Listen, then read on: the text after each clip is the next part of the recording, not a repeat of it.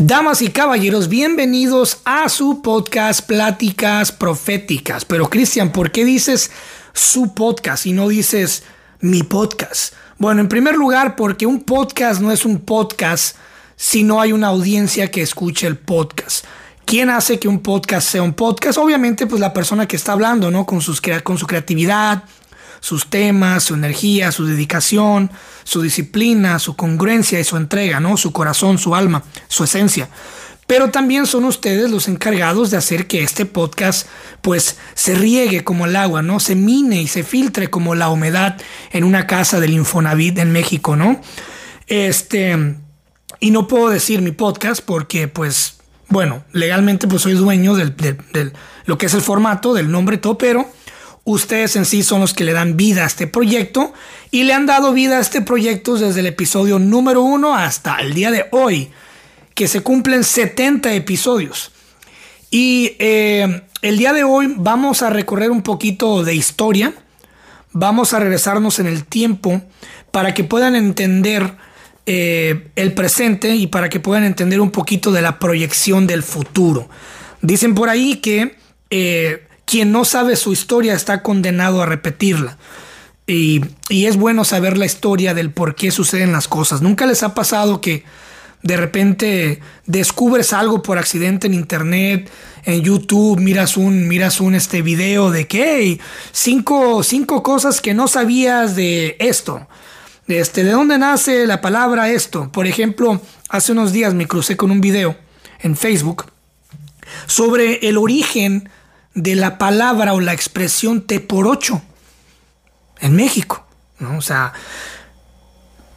¿a qué le llamas tú T por ocho? ¿Qué es un T por ocho? Bueno, un T por ocho es un borrachito, un vagabundo, un, caso sin, un caso sin solución. Una de esas personas que pues caen en, adicción y que ya, no, ya son casos perdidos. Esos son los T por ochos. Entonces en México uno crece, dice, ah, mira, cálmate, vienes bien pinche T por ocho, andas bien T por ocho. Y resulta que hasta ayer, ya después de 31 años en este planeta, descubro de dónde viene esa chingada palabra T por 8. Resulta que viene de la época de Porfirio Díaz, eh, cuando obviamente empieza lo que es la revolución industrial en México y, obviamente la, expansión de la Ciudad de México o Distrito Federal, como se le conocía antes. Entonces, con esta inversión extranjera y con esta, este realce de la economía mexicana, pues mucha gente de provincia se vino, eh, se fue a la capital mexicana. O sea, ¿qué es la provincia? Pues todo aquello que se hace al sur de México, de la Ciudad de México. Guerrero, Oaxaca, Chiapas, Tabasco, Yucatán, Quintana Roo, Tamaulipas, todo lo que es, todo lo que es el, el valle, el valle central sur entonces eh, se les considera de, provincia. Entonces toda esa gente jornalera de provincia, pues obviamente agarraban sus chivas, sus maletitas, sus bolsitas y vámonos. O sea, de estar pareciendo aquí y careciendo pues pobreza, porque acuérdense que en aquel entonces no existía el turismo como existe hoy. O sea, no existía en 1920, 30 o 20 o 10 este, lo que es el turismo que se, que se conoce hoy. O sea, no había forma de que ah, vamos a Cancún, ¿no? Todo aquello eran, eran manglares y, zonas impenetrables donde la gente, pues no, o sea, no, no había lo que existe hoy, el derrame económico. Entonces, obviamente, si te tocaba, por ende del destino, nacer en provincia, pues estabas bien jodido de por sí y sigues. Y sigue habiendo una gran desigualdad provincia con ciertas áreas del norte del país de México, pero obviamente no como antes. Bueno, todos estos jornaleros se van a la capital eh, con la esperanza pues de agarrar un trabajo, de mandar dinero para atrás en telégrafos o de juntar una plata y regresarse a fincar la casita y todo ese show, ¿no? Entonces, estos jornaleros empezaron a pues a traer ciertas ideas de provincia a la Ciudad de México, como lo que es la vendimia en la calle, este, los tés, el té de canela, eh, las avenas en vaso en la calle, la leche de cabra, este, bueno, los chocomiles, como se les conocía, ¿no? El que antes era leche con cacao. Este, bueno. Entonces, había vendedores de té, té de canela, té de canela que, que llegaban con su olla grandota de barro este, y su comalito a calentarlo y vendían los vasos de té a la gente, pues a los cornaleros. Entonces imagínate lo sabroso que era un vasito de té de canela a las 6 de la mañana o 5 de la mañana con el pinche friazo de la Ciudad de México. Y empezaron a meterle pues piquete, ¿no? Un poquito de mezcal por aquí, un poquito de mezcal por allá. Y empezaron a vender eh, vasitos de, pues digamos que en aquel, en aquel entonces de, 8 de un centavo, dos centavos y empezaron a vender estos vasitos con piquete eh, a 8 centavos. Entonces llegaba la gente y decía, hey, pues dame, dame un té por 8. O sea, un té, un té de 8, un té por 8 de 8 centavos y así nació esa expresión porque obviamente con el mezcal pues a mucha gente le caía pesada. ¿Qué es lo que pasaba? Que de repente eh, hubo mucho, mucho alcohólico regado por las calles, mucho, mucho borracho. Entonces de ahí sale la expresión, la gente se empezó a referir a estos borrachitos como los teporochos, ¿no? Los que nomás andaban buscando pues unos centavos para seguir este, tomando el tecito con toquecito, ¿no? De, de, charanda o de mezcal. Entonces eso me voló la mente, aprender un poquito de historia de algo que ya he venido pues escuchando, que he venido aplicando en mi propia vida y que he venido diciendo en mi propia vida, ¿no? Entonces eso viene, eso viene al caso con la historia de, de pláticas proféticas. Eh, me voy a regresar un poquito más en el tiempo y vamos a regresarnos en el año 2010. En el año 2010 eh, se me ocurrió un nombre que en aquel momento yo quería ser escritor y quería escribir historias. Y según yo, según yo, me sentía un alma vieja en un cuerpo joven, ¿no? Sentía que sabía muchas cosas. Y obviamente fui una persona que siempre estudió, que siempre leyó desde muy niño, me gustaron los libros y leer, al punto de que me robaba los libros de las librerías acá en Estados Unidos cuando tenía 6, 7 años, que mi madre tuvo que pagar muchas, muchas, muchas multas por eso. Eh, me gustaba simplemente la idea de tener libros. Entonces, yo empecé a escribir estas pequeñas como, ¿qué serán? Como notas, como blogs, en una libreta que todavía conservo eh, digamos que pensamientos, ¿no? Escribía sobre la muerte, escribía sobre la vida. Según yo, según yo, a esa edad, escribía sobre el amor, sobre el desamor, sobre Dios, sobre el infierno, sobre todas esas cosas, ¿no? Que yo pensaba que creía, o que, o que yo creía que pensaba. Entonces empecé a escribir en estas hojas párrafos eh, la libreta se llenó y dije, bueno, bueno, ¿cómo le puedo llamar a este, a este, a este cuaderno, ¿no? a este proyecto? Y eh, me puse a pensar, me puse a, tener una lluvia de ideas y me acuerdo que a esa libreta, que todavía tengo, le puse pláticas. Primero se llamó Pláticas de un profeta, de un profeta joven. Luego le borré el nombre y le puse eh, Pláticas de un poeta. Lo borré. Dije yo, tiene que ser un nombre que, sea, que rime, eh, que sea fácil de pronunciar, que sea pegajoso, como se dice en inglés, cheesy. Entonces, eh, un día estudiando un libro que les recomiendo muchísimo para aquellos que se quieran aventurar hacia, hacia la locura de, de, lo que es la metafísica, un libro que se llama este, Urantia, Urantia, y estaba yo leyendo sobre las profecías, ¿no? Entonces, dije yo, ah, caray, aquí hay algo, ¿no? Pláticas proféticas, profecías. Y una profecía significaba esto y me empecé a investigar. Bueno, entonces agarré y puse pláticas proféticas. Y nunca le dije a nadie ese nombre.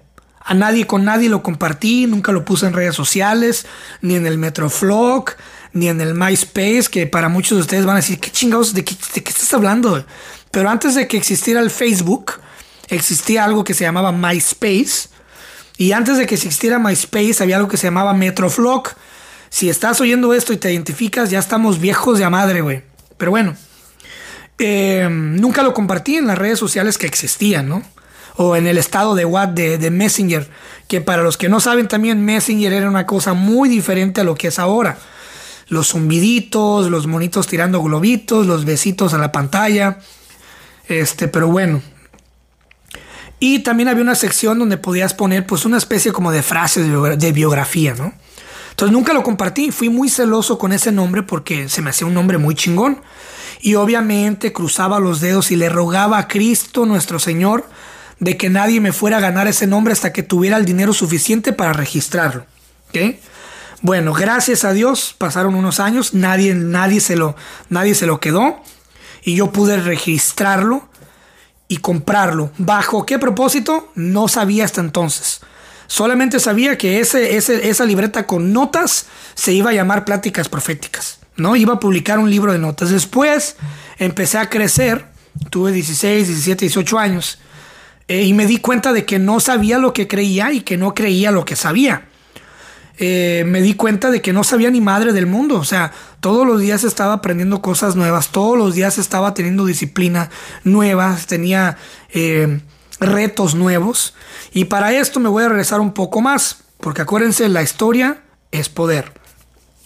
1998, East Palo Alto, en California. Escuela primaria, Brentwood, ¿no? Edison Brentwood. Aula número 25. Al final de la clase está un joven Christian de 7 años metiéndose en problemas. ¿Por qué? A esa edad yo tenía una madre, bueno, todavía vive, la tengo, pero mi madre en ese entonces tenía tres empleos. Madre soltera y tres empleos. ¿Ok? Madre soltera con cuatro hijos. Esa es otra historia. Pero eh, en el espectro de mi realidad, en esa realidad, yo tenía una madre con tres empleos. ¿Ok? por las mañanas ella trabajaba eh, en, una, en una taquería, en una lonchera, que es una lonchera en Estados Unidos, es como una camioneta que, que tiene cocina, que tiene cocina integrada y vende comida al público. Y se mueve de lugar o encuentran un cierto lugar donde vender. Y obviamente los que están acá en Estados Unidos me entenderán que hay unas comidas tan exquisitas en esas loncheras. O sea, hay un, hay un sazón, un toque en ciertas loncheras, no en todas, no quiero generalizar. Riquísimas, que tienen clientes súper fieles, súper fieles. Gente que maneja horas para ir a esas loncheras a comer o a cenar. Son parte de la cultura en, Estados Unidos, más que nada en California. Una cultura popular muy, muy fuerte. Este, y los que no saben qué es una lonchera, pónganle en YouTube lonchera, CH, lonchera en California. O loncheras en California, van a ver de lo que estoy hablando. Eso es para todas las personas que nos escuchan más allá de Centro y Sudamérica. Eh, mi madre trabajaba en las mañanas en una lonchera vendiendo desayunos. Y esa lonchera casualmente se ponía afuera de la escuela, en la primaria que yo estudiaba, a unas cuadras de ahí. Entonces cuando era la hora del receso, yo cruzaba eh, la escuela, pasaba lo que es el, como es como una, como una especie de parque así plano, de pasto, e iba a comer con mi madre, pues un burrito, eh, unos tacos, o sea, me iba muy bien. Después de ahí, mi madre salía corriendo y se iba a unos 5 o 10 minutos de ahí, ya sea caminando o en el autobús, este, a una taquería que se llamaba Las Tres Marías. Casualmente mi madre se llama María. Entonces ella allí pues obviamente era la cocinera y la que movía la cocina y había tres empleados y una mesera. ¿Ok? Y eh, ella trabajaba ahí hasta las 6 de la tarde. Hasta las 6 de la tarde. Entonces a veces cuando yo salía de la escuela de la primaria a las 3 y media de la tarde, yo me iba ante mi madre, que quedaba 10 minutos de la, de la escuela, me iba en mi bicicleta, niño de 7 años en bicicleta en Estados Unidos pero pues eran otros tiempos, ¿no? Y me iba ante mi madre a cenar y obviamente pues ya estando ahí, que mi hijo, este, ayúdame a recoger esa mesa, que mi hijo ayúdame a cobrarle al Señor o recibe el dinero al Señor. Eh, o mi hijo, eh, ¿qué quiere? ¿Qué dice el Señor? Porque no sé inglés. Mi mamá no sabe inglés, nunca, nunca aprendió inglés. Casi 20 años en Estados Unidos y nunca quiso aprender inglés. Pero bueno, entonces yo servía de intérprete para mi madre y ayudaba a cobrar y ahí limpiaba las obras. De vez en cuando me dejaban una propinita a mí, que 25 centavos, que un dólar, porque les daba ternura, ¿no? Ya se imaginarán al niño güerito, gordito, chapeado, ¿no? Atendiendo ahí de, de siete años. Eh, y después de ahí nos íbamos ella y yo juntos eh, de, regreso a la casa. Ella iba caminando, yo en mi bicicleta y nos íbamos, íbamos platicando y me acuerdo que me, me preguntaba de la escuela y Y de repente, pues, no, se, se, portaba bien mi madre y, me pasaba, pasábamos a un 7-Eleven, que son los Oxos acá en Estados Unidos, y me compraba unos chetos o unas galletitas, eh, pues ya nomás para alcanzar a llegar a la casa, ¿no? Como un premio por haberle ayudado, ¿no? Y eso me gustaba mucho porque era un, era un incentivo, pues obviamente, para ir a convivir con ella, ¿no? Y luego llegábamos a la casa y en lo que yo me metía a, la casa a bañarme y, y, a ver Pokémon, porque Pokémon pasaban una repetición a las 8 de la noche, mi madre se iba a la casa de unos vecinos que casualmente eran los dueños de la taquería, de la, de la lonchera donde ella trabajaba, y les limpiaba la casa, porque ellos trabajaban la lonchera en las tardes. Entonces, como la casa estaba sola, ella llegaba y les limpiaba todo les dejaba algo de cenar para que cuando ellos llegaran en la, noche, eh, obviamente estuviera la casa limpia y una comida allí, ¿no? Ese era el trabajo de mi madre. Entonces, ella tenía tres trabajos. Entonces, básicamente, eh, durante el día yo veía a mi madre, que será? Cuatro horas al día, si bien me iba. Me levantaba y ella ya no estaba. Entonces, yo me levantaba y mi hermano, el que, mi hermano, el que le sigue del mayor, somos tres hombres y una mujer, yo siendo el menor. Mi hermano, el que sigue del, del mayor, eh, él trabajaba también. Entonces, entiendan esto, que yo desde los, desde los siete años en Estados Unidos, ya era un niño que me encargaba de levantarme yo solo, ¿eh? Yo solo. Sonaba la alarma y me tenía que levantar, apagar la alarma, a lavarme los dientes, a bañarme, echarme agua en la cara cuando me daba hueva de bañarme y peinarme, ahí todo mal peinado, pero me peinaba. Abría el refri, agarraba un juguito, unas galletas, eh, me cambiaba y vámonos a caminar a, caminar a la escuela, que no me quedaba muy lejos, eso sí. Entonces yo caminaba a la escuela, me encargaba de, transportarme a mí mismo a la escuela, de, tener cuidado, de evitar calles peligrosas, porque en aquellos tiempos había muchas pandillas en Estados Unidos, había muchísima, muchísima pandilla. Los noventas era eh, era el auge de los cholos ¿no? y de los pandilleros en Estados Unidos. M13, eh, bueno, las, las, pandillas que existían, ¿no? Eh, entonces, este, llegaba a la escuela y, y yo me encargaba de todo. Solamente salía a comer con mi madre y cuando no iba a estar mi mamá, me regresaba a la escuela yo solo, una tarde.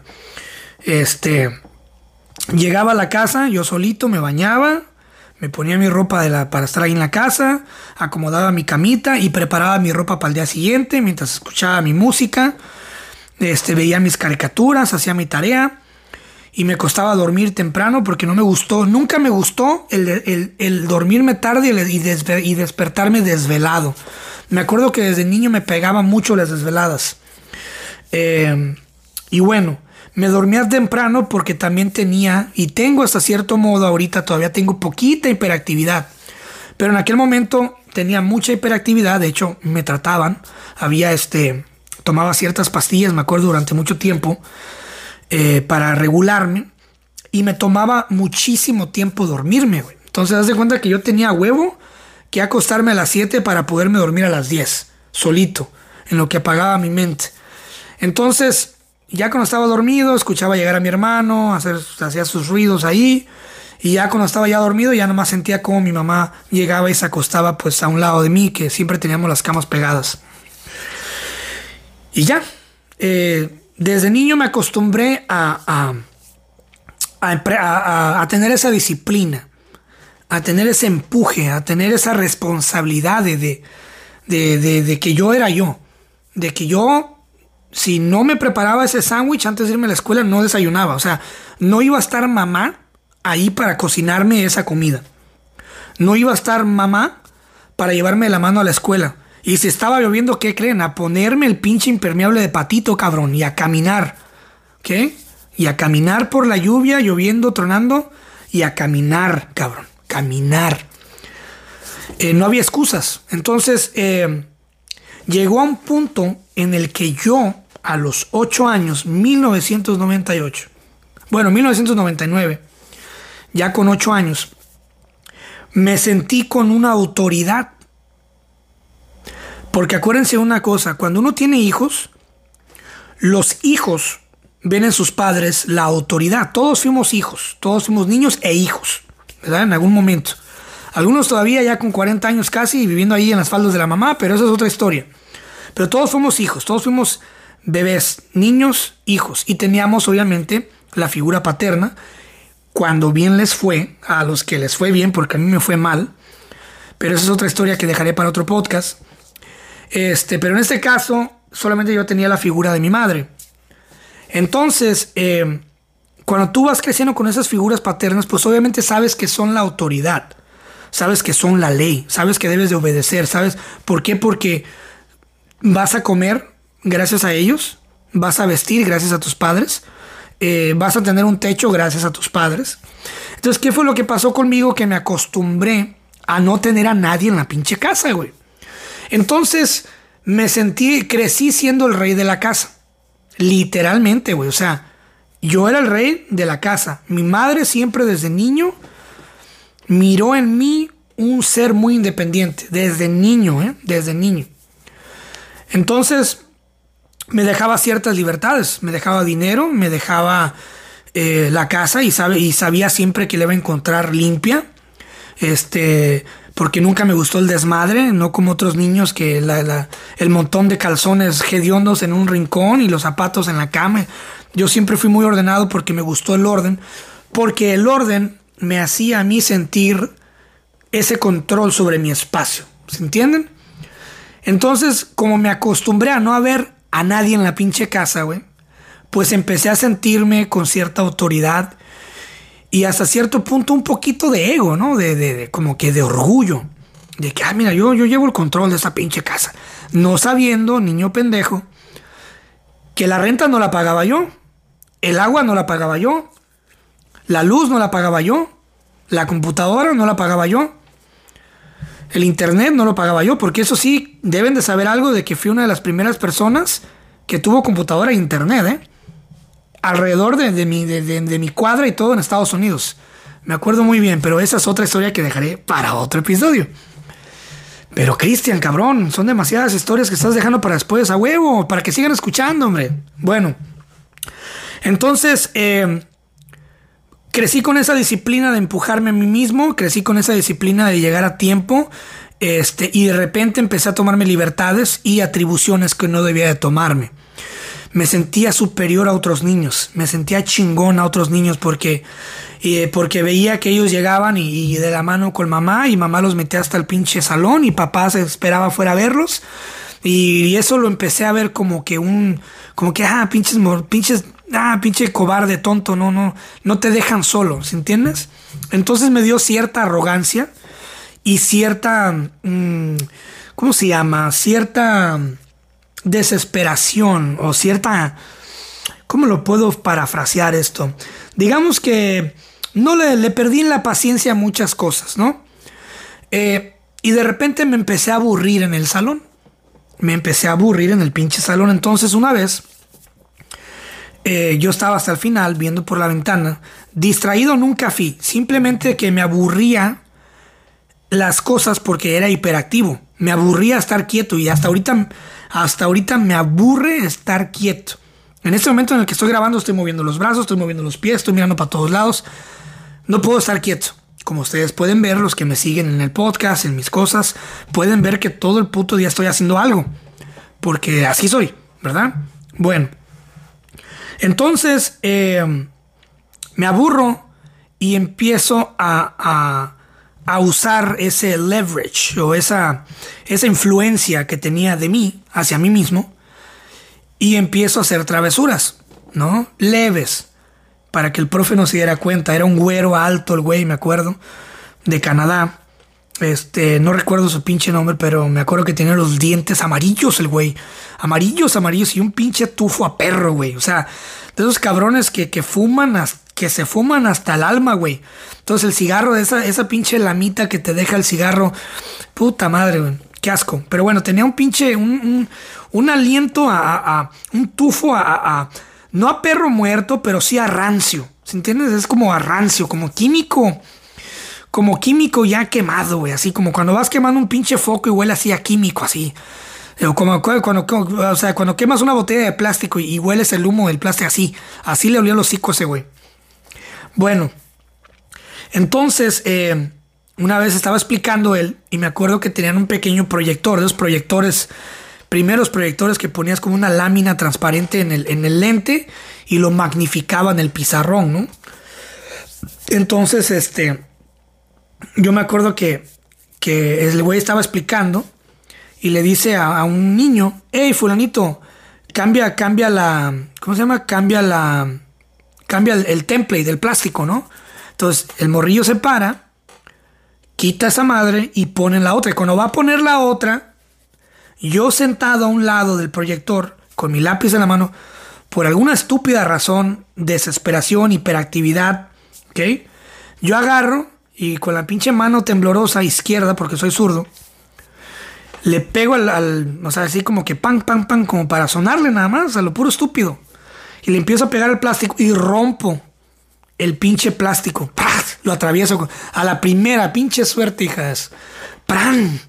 No, hombre, cabrón. Nomás escuché que todos dijeron. Uh, así. Se para aquel cabrón. Me levanta de la patilla del pelo. No, 1990 era, era cuando los profesores te daban putazos todavía.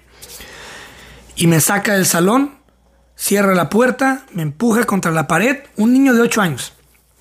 Y me empieza a gritar, pero lo peor, lo peor que se puedan imaginar. O sea, haz de cuenta que te grita un sargento así en la pinche cara, rojo el güey.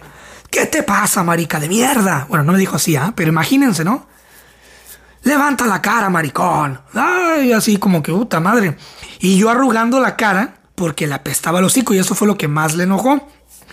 Entonces el güey me dijo algo muy importante que se me quedó impregnado en la pinche mente, güey. Me dijo el güey, un ser humano que no respeta el tiempo de los demás no vale nada. Porque cuando no respetas el tiempo de los demás, nunca van a respetar tu tiempo. Todos allá adentro vienen a estudiar. Tienen padres trabajadores. Vienen con la ilusión de tener una carrera, de ser alguien, para que tú vengas y les arruines la clase a todos con tus imprudencias. Te vas a quedar aquí afuera lo que resta del día y si te sientas te voy a llevar a la dirección. No les miento, ese día estuve parado casi seis horas.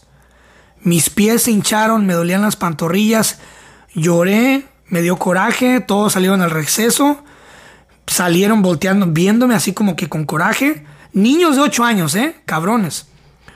Y volvieron a entrar y yo ahí parado. ¿Ok? Cuando se acabó la clase, el güey salió y me dice, vámonos a la dirección. Y le dije yo, pero no me senté. Y me dijo él, pero te recargaste, que es lo mismo. No tuviste, te di una tarea. Y no pudiste ni siquiera con esto. No tuviste la disciplina para obedecer y para estar parado. Pero es que solamente estoy recargado, estoy técnicamente parado. Pero la intención de sentarte la tuviste todo el tiempo. Me lleva a la dirección. Me sienta ahí con los brazos cruzados y con la cabeza abajo. Una maestra amargadísima de mierda. Ahí, para ahí sentada y habíamos otros tres niños. Nunca los pude ver a la cara porque en cuanto llegué, mirada abajo. Hasta que no llegaran por mí ya sea mi hermano o mi madre.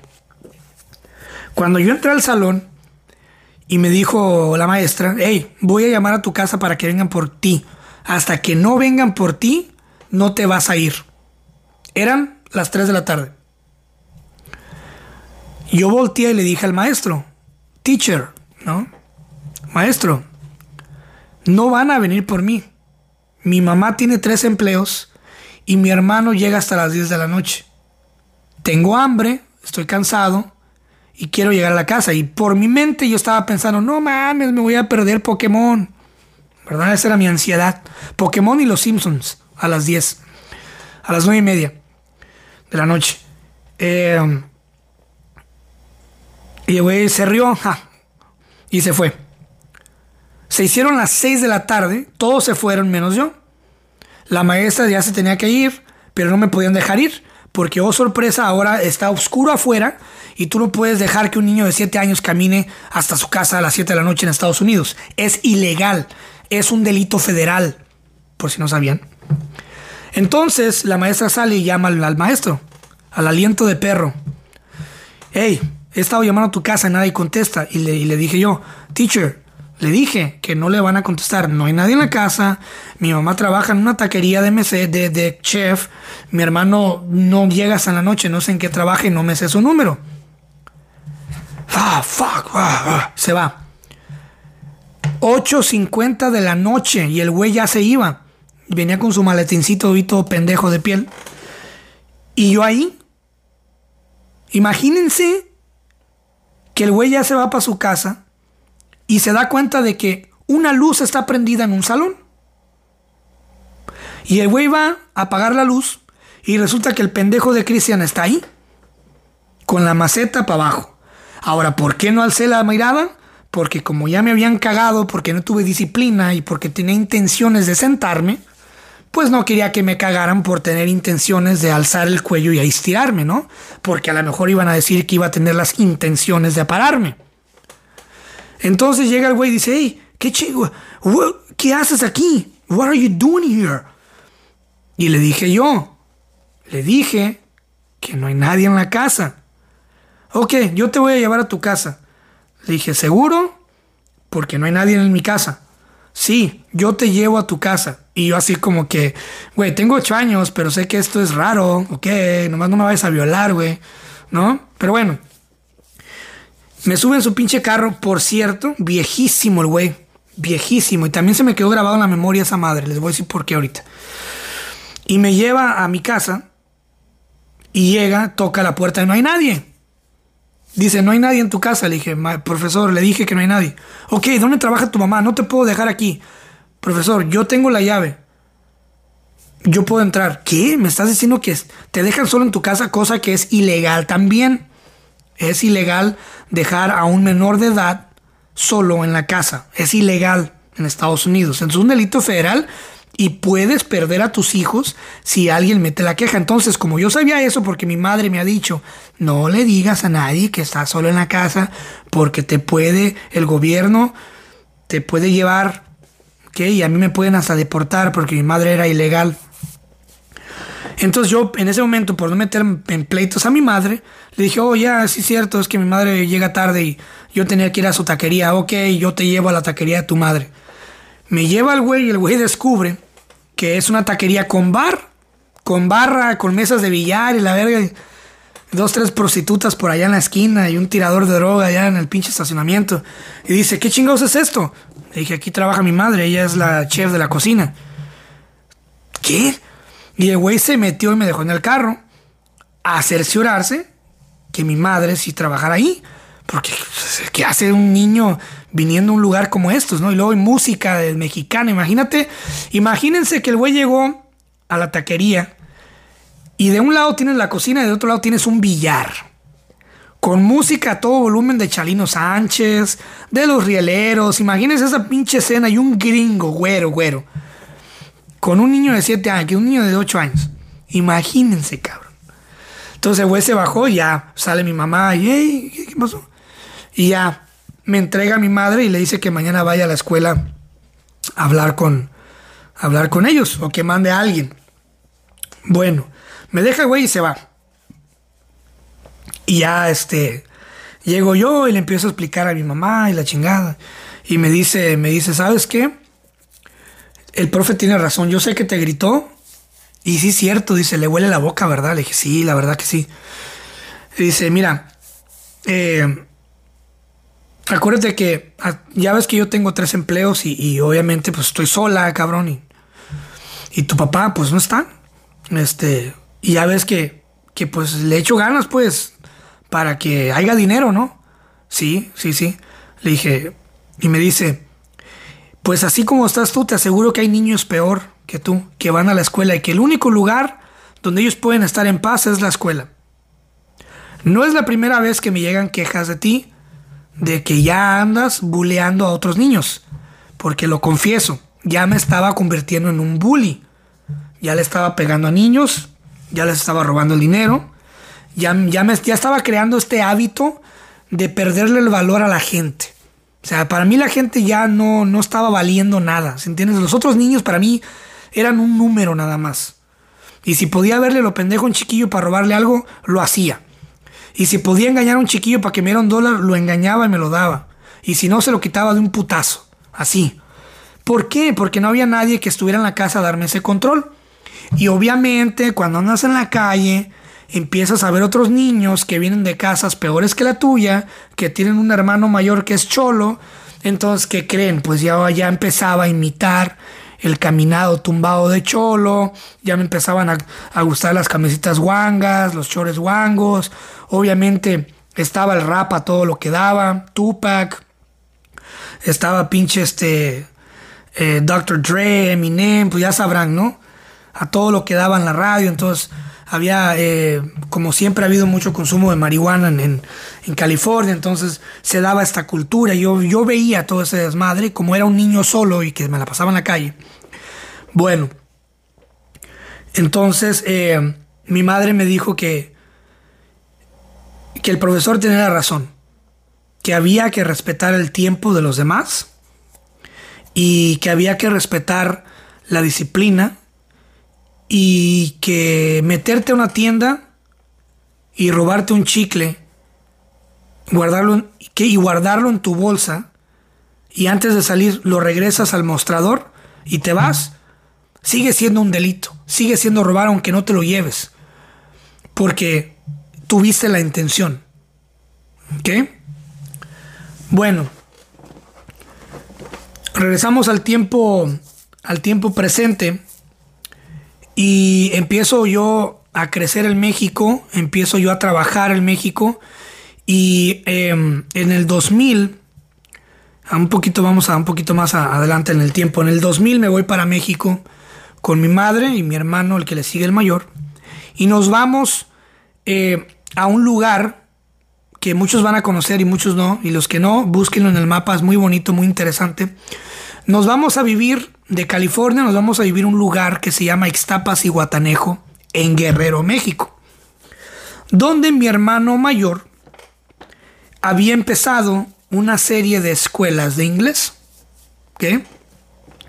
Entonces mi madre, cansada de estar lejos de sus otros hijos del México, cansada de la vida de Estados Unidos, cansada de tener que lidiar con todo, cansada de todo, pues se da por vencida y decide irse a México.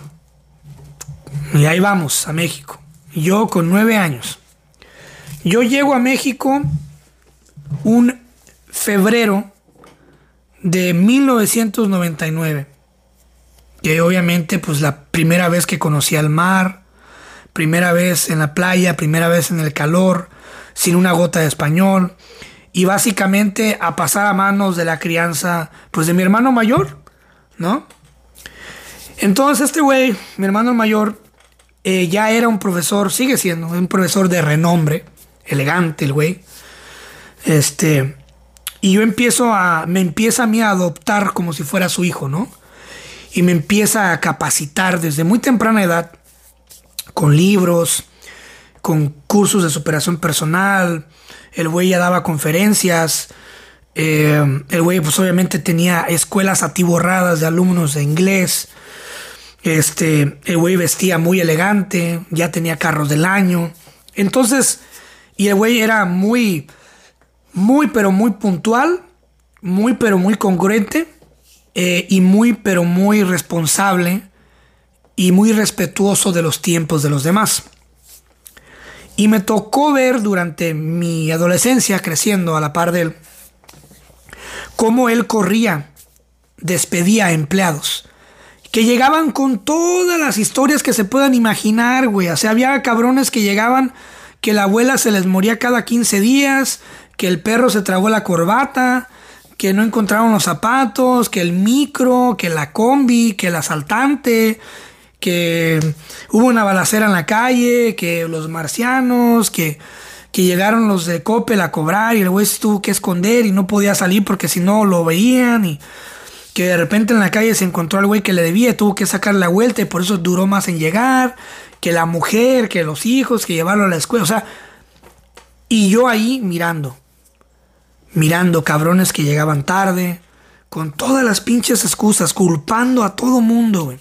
Cabrones que le robaron dinero, que los descubrió y, y que al descubrirlos todavía se enojaban, güey.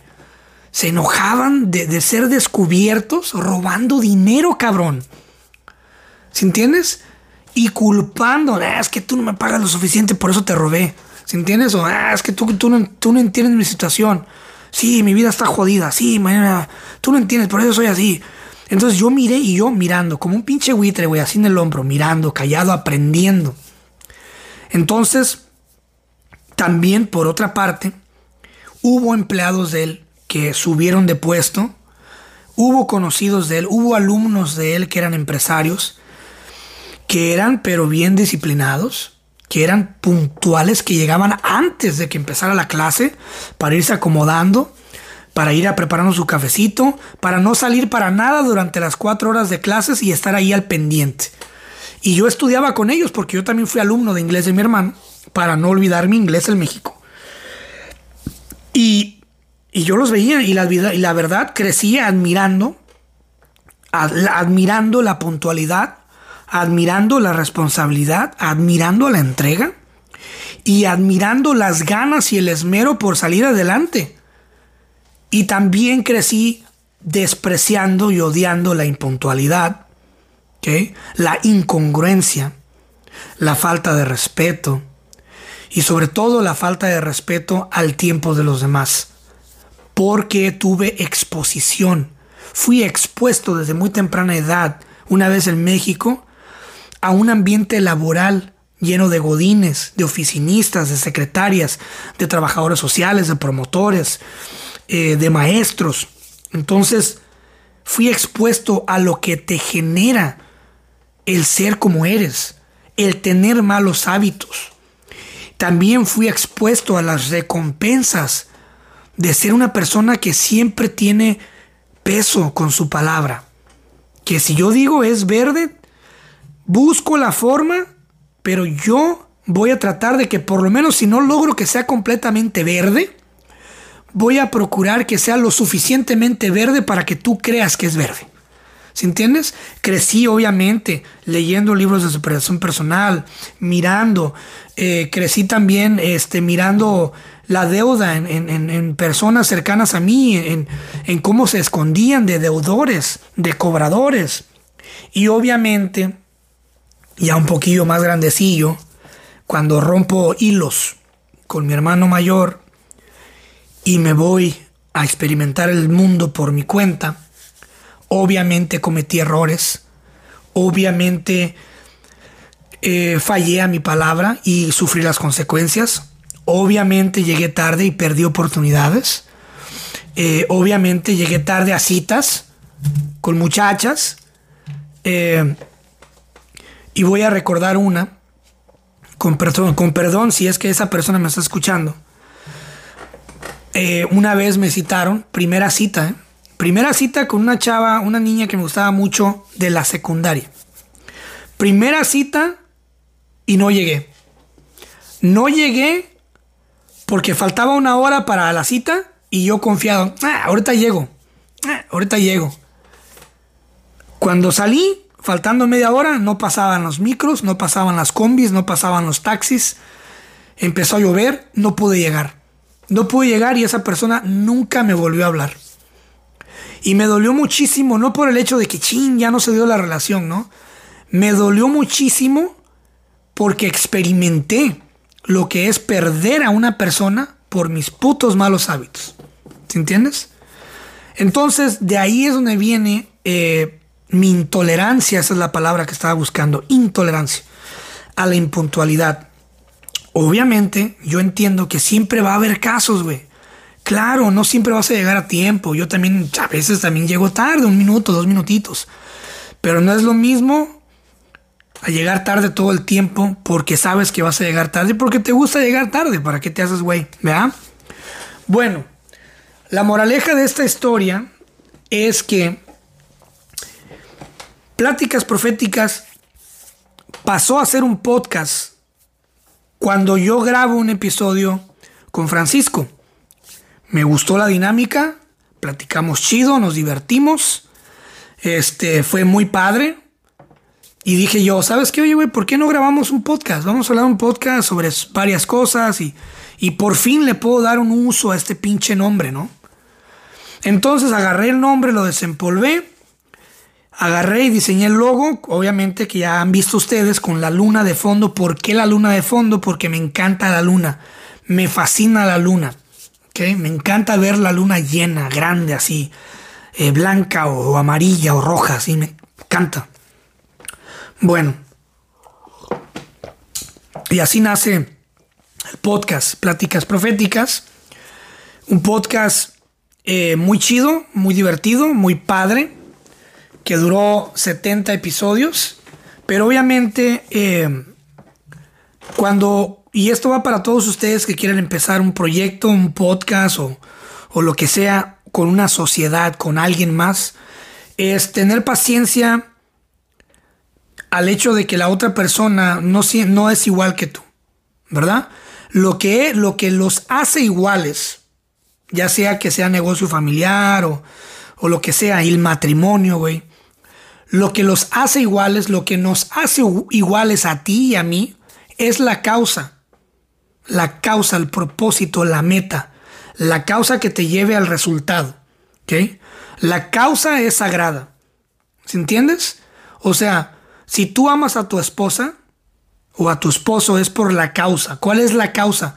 El amor mutuo el, sentir bonito que esa persona esté ahí, ¿verdad? El mirarla sonreír y ah, me encante. Aunque me dé infierno y me encante. Es una broma, es una broma. Este, la causa, ¿no? La causa es lo que nos hace iguales. Entonces, la causa es sagrada. Si uno de los dos empieza a fallar a la causa, entonces ya no es negocio entonces ya no es justo para la otra persona, ya no es negocio. ¿Verdad? Eh, entonces, por la causa es que todo, eh, por la causa es que todo se une y es que las cosas deben de seguir, ¿verdad? Entonces, eh, la causa es la que nos lleva a hacer. Cuando yo empecé a notar que mi compañero empezaba a llegar tarde, como muchas veces lo resalté en el podcast, no es secreto. Yo fui muy paciente y esto viniendo de una persona que es extremadamente intolerante a los malos hábitos. Y es que deben de entender una cosa, que el mundo allá afuera no sabe que eres como eres, no sabe lo que sabes y no sabe por qué haces lo que haces. Solamente la gente que está a tu alrededor, la gente que está en tu vida real, porque este podcast no es real. Este podcast es, es un show que yo estoy generando para ustedes que están escuchando. Este podcast es una ilusión que está entrando por audio a tu mente y te está creando una fantasía. Seguramente me estás imaginando, qué sé yo, detrás de un micrófono, este, en un cuarto oscuro, en un, en un, en un cuarto alumbrado, como sea que me estés imaginando, desnudo, mm. como sea que me estés imaginando, este, es una ilusión, es un show. Entonces esta ilusión nos da nos, nos gusta nos gusta estarnos escuchando, el morbo de la conversación, ¿no? El bullerismo de, de, estar escuchando algo, ¿no? Algo nuevo, el, el chismecito, eh, el, morbo, el, morbo, ¿no? De escuchar algo nuevo, algo ajeno a ti. Y poder hablar de eso y, criticar eso y tener temas de qué hablar. Es una belleza ese formato del podcast por eso mismo. Y a mí me encanta, a me encanta sentarme aquí a hablar. Eh, entonces, cuando yo empiezo a notar esos patrones de, comportamiento, pues obviamente empiezo a, oye, güey, eh, pactamos esto y ¿qué está pasando? Oh, mira, que es que acá, ok, nomás acuérdate que yo te conozco en la vida personal y yo sé que es un hábito y sé que haces lo mismo con todos, pero por favor, haz una excepción para la causa, ¿verdad? Bueno, hubo momentos buenos, sí, claro, puntuales, todo. Después, eh, se acostumbra uno también, o sea, uno se acostumbra a tener lo que tiene. Y ese es un error que, espero que nunca cometas. Si sales de aquí y llegas a una casa donde ya te acostumbras a estar, con una pareja con la que ya te acostumbras a estar, haciendo tu vida que ya estás acostumbrado a tenerla, con los hijos que ya estás acostumbrados a tener, empiezas a, perder el toque, papi. O sea, empiezas a perder la magia. ¿Entiendes? Esa magia que te lleva a la espontaneidad, que te lleva a crear, que te lleva a ser diferente. Y empiezas de repente a ya no llegar a tiempo, a ya no generar la misma emoción, a hablar de las mismas cosas, a ya no prepararte, a llegar a ver qué pasa, a ver qué agarro del aire. Entonces, eso fue lo que empezó a pasar. Este, hubo momentos en el que de repente cinco minutos se hicieron media hora, de repente una hora. Este, obviamente hubo discusiones donde, ¿y ¿sabes qué? ¿Qué onda, cabrón?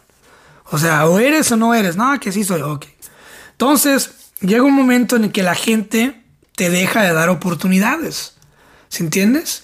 La gente te deja de dar oportunidades. A mí me encanta la, frase popular que dice que al que más puede, más se le da, y al que menos puede, más se le quita. Y puedes decir, oye, no, esa mamada es muy injusto. No, es la verdad, güey, es la ley de la vida. Al que más puede, más se le da, porque puede con lo que, con lo que se le puede dar. Entonces hay que darle más para que pueda seguir creando más. Y al que no puede, pues ya no le des ni madre. Quítale. Es más, quítale, porque no vaya a ser que se desmaye, cabrón. Entonces, así es. Y, y eso te va a pasar en la vida. Nos puede pasar a todos en la vida. No estoy aquí dándomelas de Dios, ¿no? O sea, nos puede pasar en la vida. Si tú te acostumbras, si yo ahorita me acostumbro a tenerlos a ustedes y empiezo a hablar de pendejadas genéricas, de, del, siguiente escándalo de Shakira y Piqué y de pendejadas amarillistas, y empiezo a hablar de cosas que a ustedes los hagan enojar, y se van. ¿Por qué? Porque me acostumbré a tener la audiencia. Y, pierdo, pierdo la magia de, de, entregarles a ustedes una conversación genuina y algo interesante, ¿no? Que al final de cuentas es lo que buscamos, o sea, estamos aquí para escuchar a alguien genuino, ¿no? Quiero escuchar un punto de vista diferente, quiero, quiero escuchar a ver, a ver qué es, de lo que diga este güey, a ver qué me inspira o qué idea se me ocurre para, para cambiar algo, ¿no? Entonces, eh, cuando uno se acostumbra a tener las cosas y empiezas a ya no poder con lo que tienes, pues ya te quítale, quítale lo que, lo que ya no, con lo que ya no puede. ¿Para qué lo, para qué lo martirizas? Porque sabes qué? Si tú le sigues entregando a esa persona que no puede cosas, vas a pasar de ser el proveedor a ser el enemigo, a ser el atacante. Es que tú me estás presionando, es que tú me estás atacando, es que tú eres así, es que tú eres de aquí, es que eres un mamón, es que eres esto y que es que tú eres entonces ya empieza a ser el malo. Ya con, ya con esa mentalidad ya empieza a florecer. Papi, corre lo más lejos que puedas. Abandona a esa madre o sigue por tu cuenta. Entonces yo soy un fiel creyente de eso. Las oportunidades es como el amanecer. Si te levantas tarde, amanece, dicen por ahí, ¿no? Y la otra es que eh, el, tiempo es, el tiempo es oro. Son frases populares que existen por algo, güey. El tiempo es oro. Hemos visto muertes en la farándula hace poco de una persona muy joven. Hemos visto muertes alrededor de nosotros. Perdón, le di un madrazo al micrófono. Eh, hemos, hemos visto muerte, hemos visto la muerte cerca. Todos ahorita en esta vida hemos experimentado una muerte, directa o indirecta. Como recordatorio, la vida te da recordatorios de que debes de echarle ganas, de que debes de valorar el tiempo tuyo primeramente y el tiempo de las personas. Acuérdate, que no lo veas no quiere decir que no existe. Que tú no veas a una persona hacer algo no quiere decir que no existe, no quiere decir que esa persona no está haciendo nada. No quiere decir que esa persona solamente está a merced de tu tiempo. Eso es algo muy egoísta. ¿eh? O sea, si tú crees que el mundo se debe de acoplar a ti, a tus tiempos y a tus mentalidades y a tus ideas, estás muy mal, hermano. ¿Entiendes? Entonces, este episodio más que nada es, es un recordatorio para todos de que muy importante es trata de fomentar en ti mismo una puntualidad. Trata de fomentar en ti mismo una disciplina. O sea, si vas a escribir un libro, tienes que a huevo dedicarle una hora de tu día a sentarte a pensar, a sentarte a escribir, a sentarte a idealizar. Eh, si quieres hacer un podcast, tienes que dedicarle un tiempo de tu día y comprometerte a esa hora. ¿okay? Comprometerte a la causa, güey. Si quieres empezar un negocio, pues empieza a, pensar en el negocio. Cree en el negocio. Sé el negocio. Báñate con el negocio. Duerme con el negocio. Duerme con el. Come con el negocio. Empieza a creerte tus ilusiones. No tus mentiras, tus ilusiones. ¿Ok? Y otra cosa muy importante es que siempre quise que Pláticas Proféticas fuera, que fuera genuino, fuera humano, fuera original. Y lo es y lo seguirá siendo. Entonces, yo soy enemigo de las personas que salen allá afuera a dar una imagen que no son en redes sociales. A darle una imagen a la gente que realmente no te conoce, una imagen de lo que no eres. ¿Se entiendes? Una imagen de lo que no eres. Eh, de mi parte, en mi podcast y en pláticas proféticas, siempre van a escuchar la verdad, siempre van a escuchar lo que soy, dentro y fuera. Pero bueno, eh, a partir de este momento, hago un anuncio. Obviamente se tenía planeado algo diferente con este episodio. Eh, es algo que ya he venido pensando, no solamente de hace unos días, sino de hace unos meses ya, he venido pensándolo. Eh, por la razón de que eh, siento como que el barco está remando de un solo lado. Muchos van a decir que no, pero acuérdense que no saben toda la información, no saben todo lo que hay detrás. Eh, pero yo vengo a decirles lo que hay detrás, no, no tengo nada que esconderles. El barco ha estado remando de un solo lado, muy de un solo lado, y este proyecto de prácticas proféticas es un proyecto demasiado importante para mí eh, que viene desde hace muchos años siendo lo que es el nombre y que ahora que ya se escucha en varios países, ahora que tenemos esta audiencia, que, existen ustedes, ustedes ahora se merecen lo mejor, se merecen siempre que se siga evolucionando el proyecto y que se siga, se siga, se siga creyendo en el proyecto y que la causa los motive a ustedes a estar aquí y a contribuir con la causa. He recibido mensajes de ustedes en redes sociales, en mi página de Facebook, en Instagram, en la página de Pláticas Proféticas, en la, en la, vida, en la vida real, personas que me conocen y que me han dicho y me han comentado ciertas ideas, ciertas cosas que yo les dije que las iba a tomar en cuenta y las tomé en cuenta. Y una de esas, una de esas, eh, uno de esos comentarios se me hizo llegar de una persona que nos escuchó, que fue nuestro primer oyente de pláticas proféticas en estéreo, que fue donde empezamos. Me, dijeron hace poco, Chris, y este mensaje nunca lo había compartido, se los voy a decir. Chris, yo dejé de escucharte hace más de 30 episodios. Cuando tu co-host eh, llegó tarde y empezó a meterse con ciertas cosas. Yo vi que tú eh, diste como que quisiste rescatar la situación, pero yo a partir de ese momento mm, no me agradó y la verdad yo prefiero solamente escucharte a ti en tu podcast entrevistando a otra gente o este, o sí, así. Y entonces yo le pregunté, le dije, hermano, lo siento mucho, gracias por, por comunicarte. Por favor, darme, dame una idea, ¿qué te gustaría ver diferente? Y me dijo, me dijo algo mm, que se me quedó grabado y seguramente si ahora me dio la oportunidad de escuchar prácticas proféticas otra vez, le agradezco. Me dijo, oye, yo he visto que a veces sueltas monólogos cómicos muy buenos. Me gusta tu sarcasmo y me gusta a veces las mamadas que dices. ¿Por qué no haces que Pláticas Proféticas se convierta en, en un podcast tuyo eh, donde, donde sigas igual hablando de temas random, de temas que nadie quiere tocar o temas así, pero con tu propio sabor, con tus puntos de vista. Porque, dice, porque me gusta escucharte. Ahora dije yo, bueno, es solamente un comentario, ¿no? Pero después empecé a recibir más comentarios parecidos.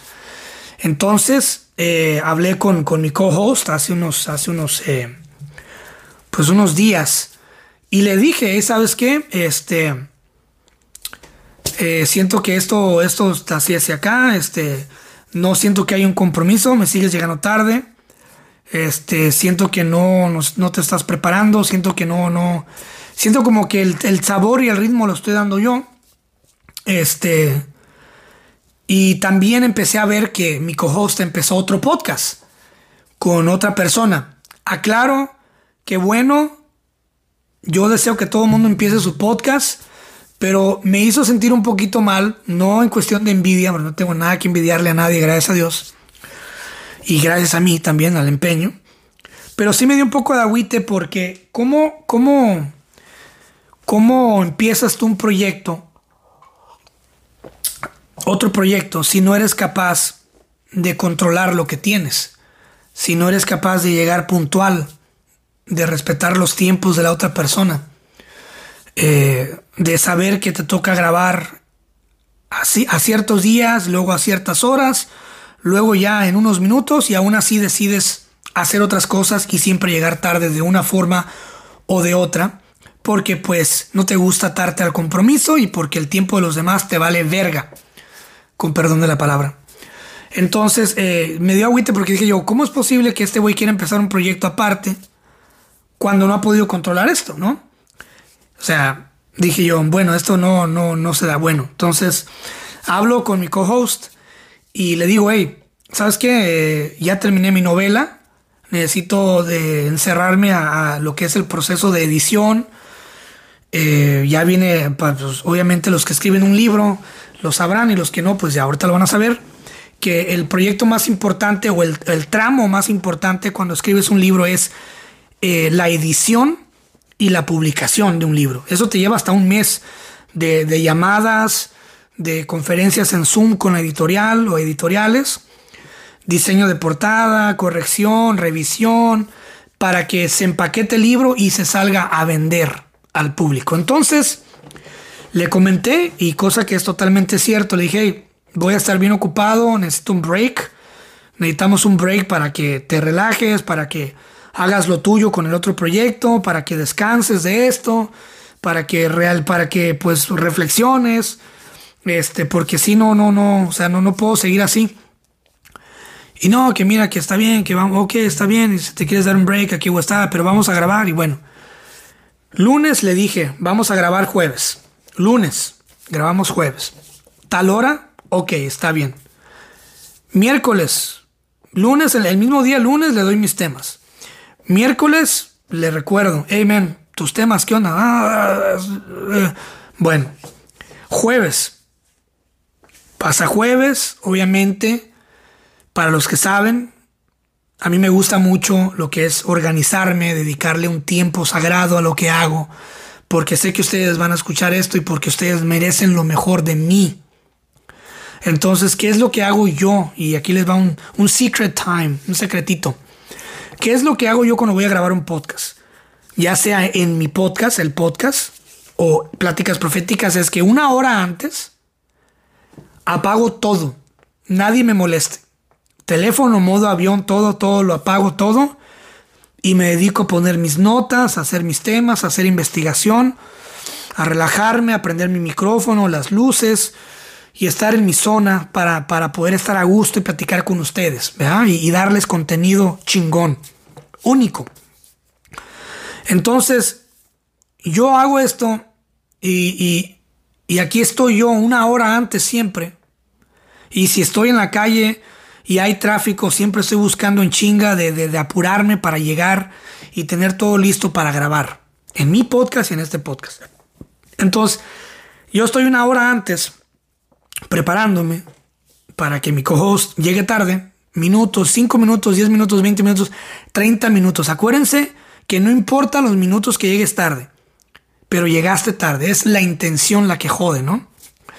Entonces, eh, después, esta persona se va, y me quedo yo editando, subiendo, compartiendo contenido, haciendo ruido, promoción. Entonces, es como les digo, cuando el barco está remando de un solo lado, cuando hay un solo remo, pues mejor dedícate a reforzar ese remo y vamos a seguir adelante. El show debe de continuar.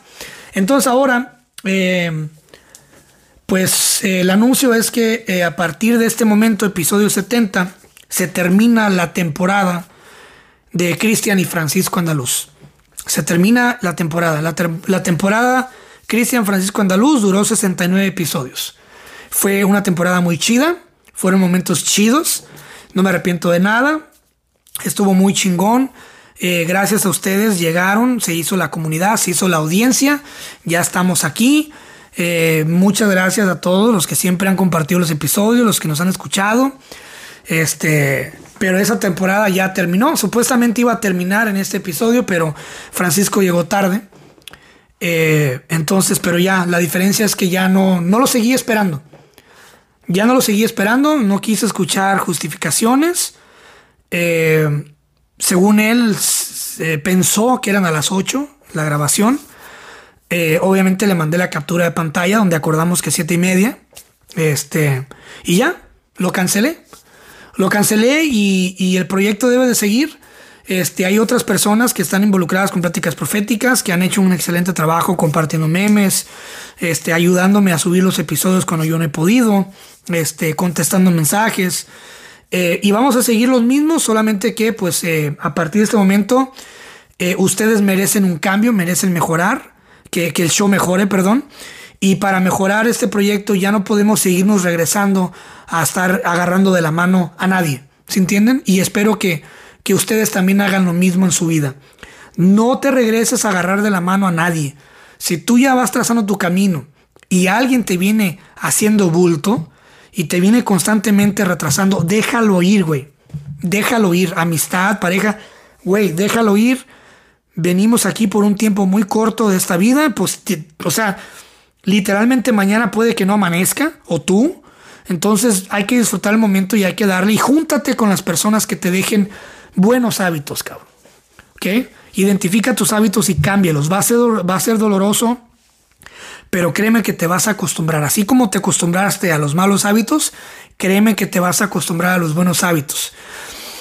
Júntate con, las, con personas que empujen tus talentos, que empujen tus visiones, que empujen tu causa, que te ayuden a complementarte para seguir creando y que empujen tu congruencia, que empujen tu, tu, disciplina y que no miren malo, que no miren como algo malo el hecho que te guste a ti llegar temprano, que te guste a ti ser ordenado, que te guste ser limpio, que te guste ser exigente, para bien, ¿verdad? Porque hay exigente, gente mamona que es exigente para mal, no, exigente para bien. Pero si una persona ya empieza a ver eso como malo, aléjate, men. No pierdas tus, buenos hábitos por nadie. Por nadie. Y acuérdate de algo muy importante. Que cuando tú le pones corazón a un proyecto, el proyecto va a seguir floreciendo. Ahora, yo eh, obviamente le mando un abrazo a Francisco. Los queremos mucho. Fue un gran, gran show con él. Una gran temporada. Pero yo estoy 100% seguro de que la siguiente temporada de Pláticas Proféticas, que es conmigo, eh, va a ser muy padre y va a ser conmigo hasta que yo busque un co-host o si es que llega a haber otro co-host. Eh, pero créanme que si yo llego a buscar otra persona que me acompañe en este proyecto, va a ser una persona que los va a reventar de risa, que les, que les va a dejar algo bueno. Créanme que no hay mal que por bien no venga, ¿eh? O sea, créanme. Es como cuando dices, ay, es que me dejó y no hay nadie más como ella. ¿Y qué voy a hacer sin ella? No, güey. Al día siguiente, a los meses, te aseguro que vas a encontrar una mejor o uno mejor. ¿Entiendes? Entonces, pero para poder encontrar algo mejor, tú tienes que seguir por ese camino del buen hábito. ¿Te entiendes? Entonces, vamos a seguir, vamos a, cerrar este capítulo. Yo los invito a que pues me sigan también en las redes sociales. Estoy en Instagram como Cristian Castañeda, Cristian Castaneda, con doble D y doble A al final. También estoy en Facebook, búsqueme igual, Cristian Castaneda. En Spotify también estoy con mi podcast, el podcast. Y bueno, ahora, ¿qué es lo que sigue? ¿Cuál es, cuál es el futuro de Pláticas Proféticas? El futuro de Pláticas Proféticas y el, el formato que voy a traer va a ser un formato eh, en forma de monólogo, en forma de monólogo. ¿Qué es un monólogo? Es alguien expresando eh, con exageraciones, con sarcasmo, con ademanes, eh, con ciertas tonalidades, con cierto stand-up comedy, con cierta comedia, sarcasmo, sátira, temas de relevancia y de no relevancia también. Simplemente todo aquello que me llame la atención, que yo crea que sea algo cool, algo chido, algo que les deje algo, algo de provecho, pues lo voy a hacer y lo voy a implementar. Y pues nada, yo creo y estoy muy seguro de que les va a mamar estos monólogos, les va a encantar. Y pues nada, vamos a seguir adelante, el show debe de seguir, como diría eh, el grupo de Queen, Freddie Mercury en su canción de We Are the Champions, No Time for Losers, because we are the champions. No hay tiempo para perdedores porque somos los campeones. Así que miremos para adelante, acompáñenme en, esta nueva temporada de Pláticas Proféticas que inicia a partir de ya y que yo sé que se van a enamorar de este formato. Créanme, le voy a meter eh, más cosas diferentes, empezando desde el intro, desde todo. Así que acompáñenme en este nuevo episodio, compartan los episodios súbanlos, etiquétenme en historias, quiero ver el amor, quiero ver cosas. La página de Pláticas Proféticas en Facebook va a seguir existiendo. Muchos memes que a mí me cagan de risa los voy a compartir. De hecho, la mayoría que han visto memes, eh, los memes que han visto en Pláticas Proféticas en la página de Facebook, pues son memes que a mí me llaman la atención, que me maman. Y pues bueno, también vamos a revivir lo que es el Instagram de Pláticas Proféticas. Este, va a ser muy interesante. Así que formemos parte de este nuevo proyecto todos juntos, como ya lo han, lo han venido eh, haciendo. Y ahora sí, a todas aquellas personas que opinaban que pues les gustaba escucharme más a mí, pues ahora ya no hay excusas. Y créanme que les voy a dar lo mejor, un buen show, un, buen momento. Y no sé, a lo mejor este, hasta hacemos los episodios en video también para que me puedan ver directamente en Spotify y eh, estoy pensando también hacer un canal de YouTube de pláticas proféticas. ¿Ustedes qué piensan? ¿Ustedes qué creen? Eh, debería, también, debería subir también ciertos episodios en video eh, en la página de pláticas proféticas. ¿Ustedes qué piensan? Coméntenme, díganme, eh, insúltenme, ya fántenme al respeto. Aquellos que amaban a Francisco, están, en su, están en todo su derecho de abandonar el proyecto.